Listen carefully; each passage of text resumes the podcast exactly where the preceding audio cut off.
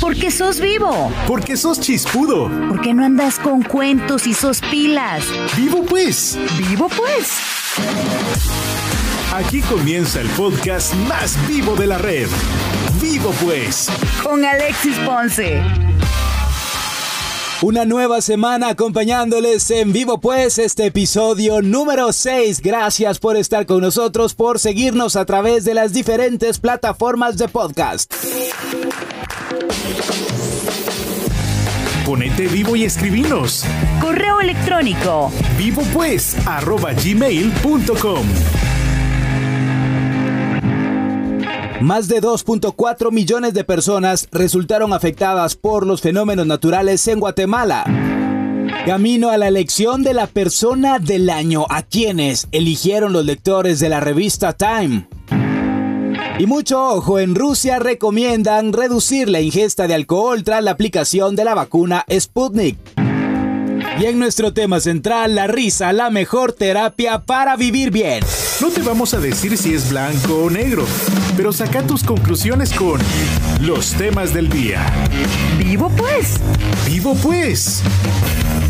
Comenzamos hablando de la actualidad de Guatemala. La Conred dio a conocer el balance actualizado por el paso de las tormentas tropicales ETA e IOTA, que refleja que más de 2.4 millones de personas han sido afectadas, 219 mil más que hace una semana. Se informó que más de 310 mil personas fueron evacuadas, de las cuales 30.602 se trasladaron a albergues oficiales y 279 mil a no oficiales.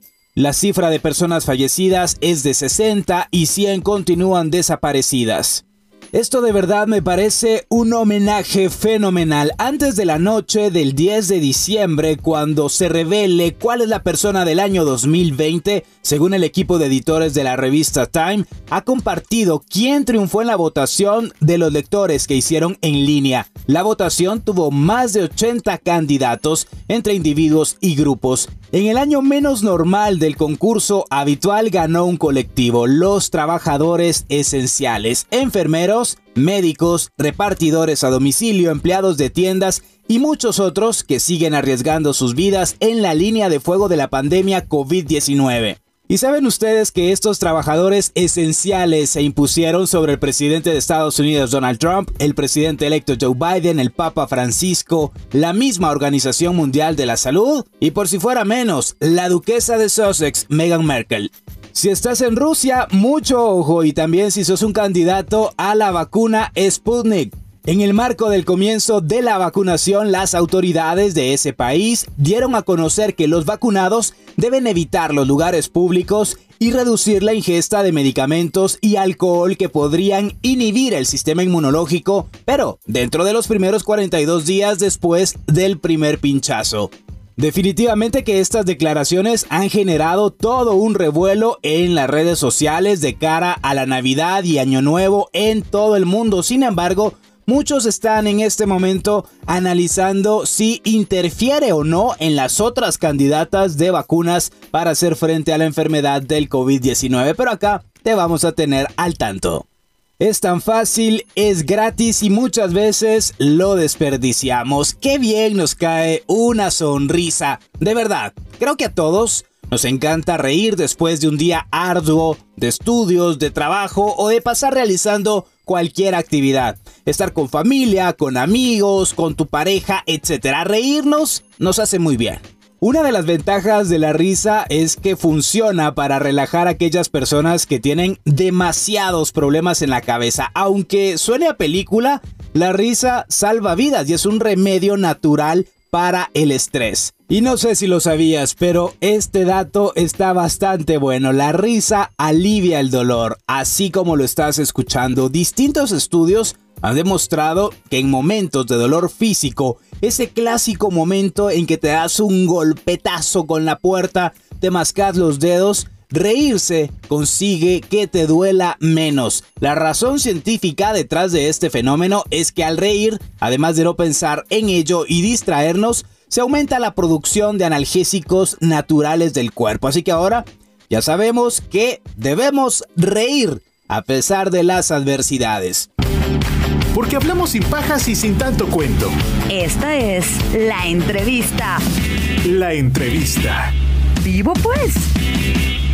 El invitado de hoy en vivo, pues, el comediante Mario El Gato Santizo. Mi gato, ¿cómo estás? ¿Qué tal, Alexis? Un placer estar acá acompañándote en este podcast tan interesante. Un saludo a toda la gente que te escucha. Gracias por el espacio, hermano, por estar aquí hablando de comedia un ratito. De verdad, me sorprende mucho cómo has logrado hacer reír a muchas personas, te he seguido en redes sociales y los shows que has estado realizando antes de la pandemia y luego innovando también dentro de la pandemia ha sido una cosa bastante positiva. ¿Cómo te ha ido en estos días de pandemia, mi gato? Pues realmente eh, para nosotros fue muy, muy difícil entrar en, en esta pandemia.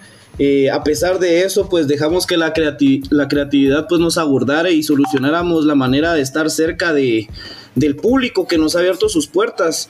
Nosotros como Al Influencers empezamos hace un año a, a trabajar la comedia, a, a, irnos de gira por el interior de la República porque creemos que nuestra misión es ir a enseñarle a la gente del interior que en Guatemala hay nuevos comediantes, hay una comedia diferente y pues hemos estado en varios lugares, nos fuimos a Petén, nos fuimos a Huehuetenango, estuvimos en San Marcos, Chiquimula, Matitlán, Escuintla y nos ha ido muy bien. Realmente íbamos, íbamos muy bien, íbamos a un un festival de que iba a haber en, en Cobán, que se llama el Fresco Fest, íbamos a hacer comedia, impro musical, que aparte de, de hacer stand-up comedy, también pues con Waka y con Alejandro, que es mi hermano, pues eh, empezamos una banda de, impro, de, improvisación musical y ya nos, ya nos estaba funcionando bien, íbamos a ir al festival este que te cuento a, a, a cantar y a improvisar para, para la gente y se vino abajo, se vino la pandemia y pues bueno, eh, habíamos, teníamos dos años de trabajar la revista digital Le Peló con Live Infest y realmente nosotros antes de que empezara todo esto, antes de que todos empezaran a, irse a redes sociales, a hacer sus envíos y todo, nosotros ya lo estábamos haciendo con, con Live Infest en un formato de televisión con Le Peló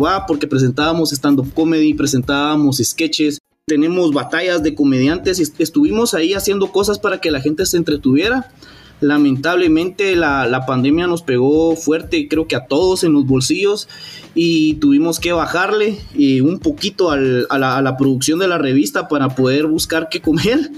Y pues ahorita que terminó la pandemia, Alexis, hemos regresado a los escenarios, regresamos a ir a Petén, eh, fuimos a la antigua y estuvimos en San Vicente Pacaya también, tuvimos dos shows aquí en la capital y la gente pues nos ha estado esperando, la gente ha estado respondiendo bien, estamos contentos porque la misión sigue siendo que el stand-up comedy Guatemala tenga un poquito más de público siempre, ¿verdad? Gato, ¿y cómo fue que descubriste que la comedia era lo tuyo? Porque yo te conozco desde hace muchos años y no estabas tan enfocado en este ambiente, sino era más producción, pero de pronto salió que el gato era el comediante. ¿Cómo descubriste ese yo que puede hacer reír a los demás?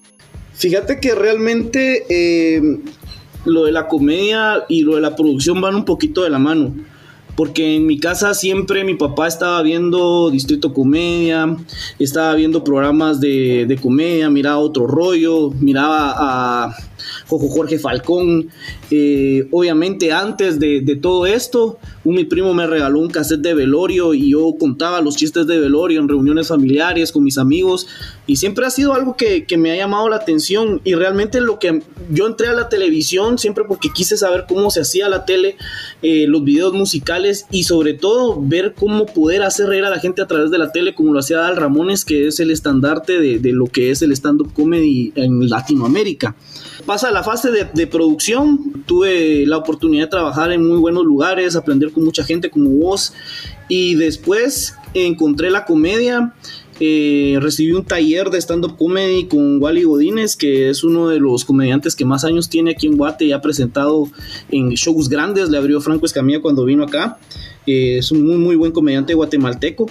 Antes de recibir el taller, nosotros ya teníamos con Guaca Bolaños eh, dos años de estar haciendo la, la, revista, que realmente con Waka fue que yo descubrí el stand-up comedy porque me contrataron para hacer un, para grabar un show, para grabar un show que se llamaba Santos Guacamoles de Waka Bolaños, que es un comediante también muy bueno que lleva varios años acá en, en, Guatemala impulsando el movimiento, aquel ha viajado un montón para representar a Guate en Centroamérica.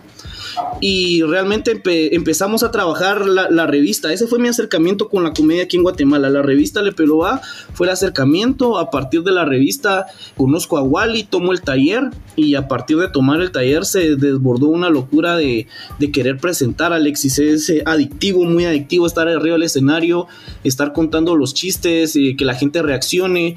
Es muy bonito bajarse del escenario y que la gente venga, se acerque, te invite una cerveza y platique con vos y te diga, mano, me sentí muy identificado con lo que dijiste, me reí un montón. Y pues básicamente ahorita estoy envuelto en esta locura entre producción y comedia y me encanta, me encanta estar así porque realmente me mantengo ocupado y esperamos conseguir cosas positivas para la comedia en Guatemala en sí. ¿Y qué pasa cuando el público no se ríe, cuando sentís esa mala onda? ¿Te ha pasado eso o siempre hay públicos buenos para quien está arriba del escenario?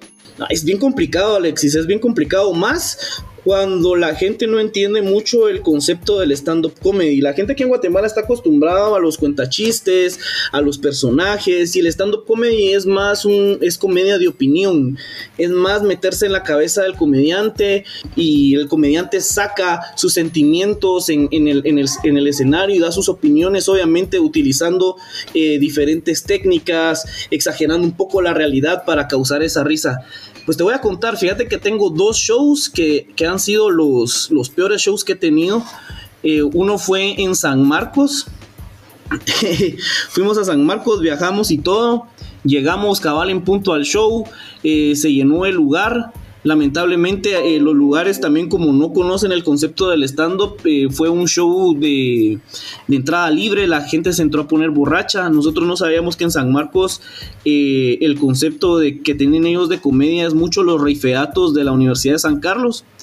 Entonces cuando empezamos a subir nosotros al, escenario, empezaron los insultos y todo esto y nosotros tratar de contrarrestar. No nos fue bien, ¿verdad, Alexis? nos bajamos del escenario tristes y, frustrados y molestos. Pero lo curioso, lo curioso fue que cuando eh, íbamos para afuera, eh, varias personas se acercaron a nosotros, nos pidieron fotografías, nos dijeron, mucha disculpen que la, la Mara no agarre onda, nosotros sí queríamos ver el show, eh, queremos que regresen. Y son experiencias bien interesantes. Y otra experiencia que nos fue así mal fue en Chiquimula, que... Mm, igual fue un, show tal vez para, para, igual libre para la gente, habían hasta niños en el lugar y las familias pues se nos quedaban viendo feo porque lo, de nosotros es humor negro, es humor negro, es humor ácido y es humor, eh, como te digo, de opinión, entonces hay veces que se tocan temas sensibles donde la gente se los toma muy a pecho. Entonces también no nos fue tan bien, la gente se rió, se rió poco, pero yo creo que es parte del proceso y del, del, camino tan difícil que nos está tocando a nosotros de poder llegar a los lugares y mostrarles un show diferente, un show distinto a las personas vamos en contra también luchando mucho en contra del paradigma de que no que la comedia de Guatemala no es buena. Y no es solo ese paradigma también la gente aquí en Guatemala piensa que la música no es buena que no hay buenos artistas y no es así. Yo creo que la gente juzga solo sobre sobre lo que ve o sobre lo que escucha y no se da la oportunidad de acercarse a, a los shows a compartir a convivir. Y pues a nosotros como comediantes cuando la gente no se ríe de, un chiste nos queda más que eh, pulirlo seguirlo probando, seguirlo probando, no rendirnos y seguirlo intentando.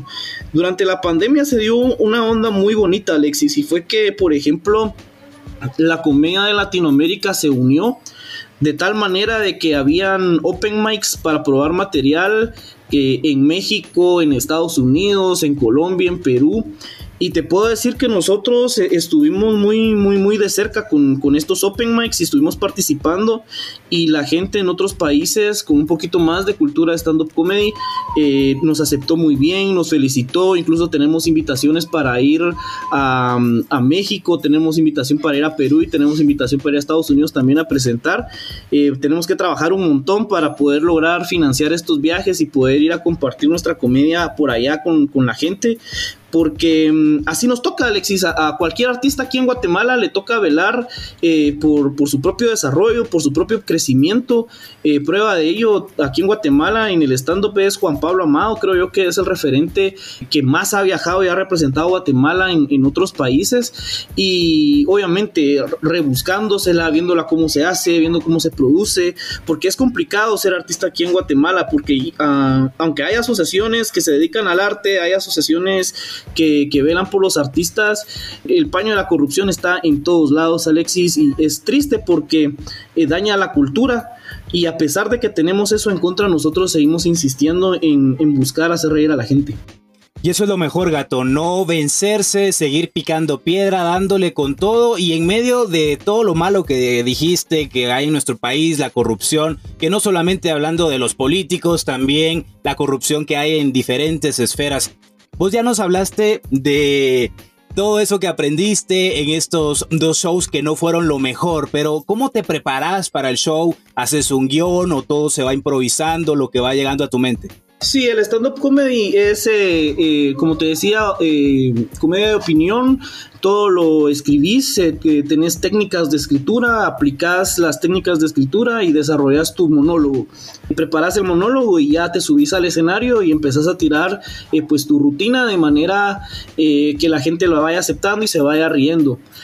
Pues así como nos fue mal en estos shows, te puedo decir que fuimos a Huehuetenango con un miedo horrible, porque siempre que viajamos al interior es un miedo horrible, porque no sabemos si la gente va a ir o no va a ir. Obviamente nosotros eh, vamos con la esperanza de que sí vaya, y los nervios antes de que empiece a la gente. Eh, es indescriptible, pero nos pasó algo maravilloso en Huehuetenango y fue que se llenó el lugar. Nosotros calculábamos que íbamos a dar un show, sin mucho, sin mucho, para 50 personas y dimos un show para 170 personas, se llenó el lugar, hubo gente que se regresó, que no cabía, que ya no cabía en la sala, la gente se la pasó súper bien, se rieron a montones, tuvimos un invitado internacional que era eh, Orellana, que es, es un comediante hondureño muy bueno, tuvimos gira con él y nos fue súper bien en Huehuetenango. Igual Petén, nuestro amado Petén, nosotros fuimos, ¿quién iba a pensar que tan lejos de la capital la gente iba a recibir también la comedia eh, chapina? Te puedo decir que la gente en Petén es de los públicos que más apoya el talento nacional había un fenómeno y había un paradigma que romper en Petén y es que eh, los eventos que hacían ellos allá generalmente no cobran un cover porque la gente no está acostumbrada a, pagar un cover.